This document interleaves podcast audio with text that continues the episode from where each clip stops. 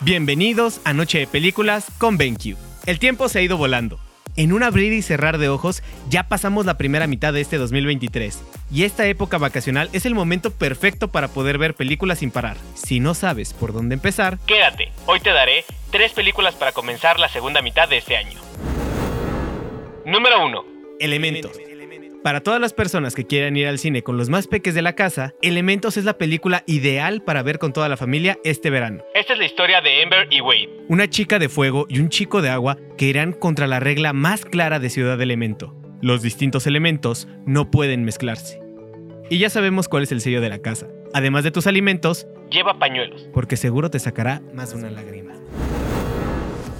Número 2. Barbie. El 21 de julio veremos un fenómeno que pocas veces hemos esperado tanto. El estreno de dos películas que pintan para estar Llenas. La primera de ellas es Barbie. Ya sabemos que la película se centra en la muñeca, pero después de no cumplir con los estándares de perfección, es expulsada de Barbieland hacia el mundo de los humanos. Veremos cómo será este choque de realidad y si Barbie puede encontrar la felicidad en un mundo que no es el suyo.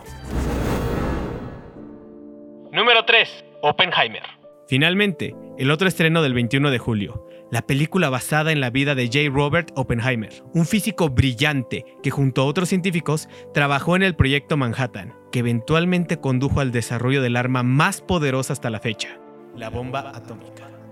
En palabras del director Christopher Nolan, nos guste o no, Oppenheimer es la persona más importante que ha existido. Él creó el mundo en el que vivimos para bien o para mal, y su historia tiene que ser vista para ser creída.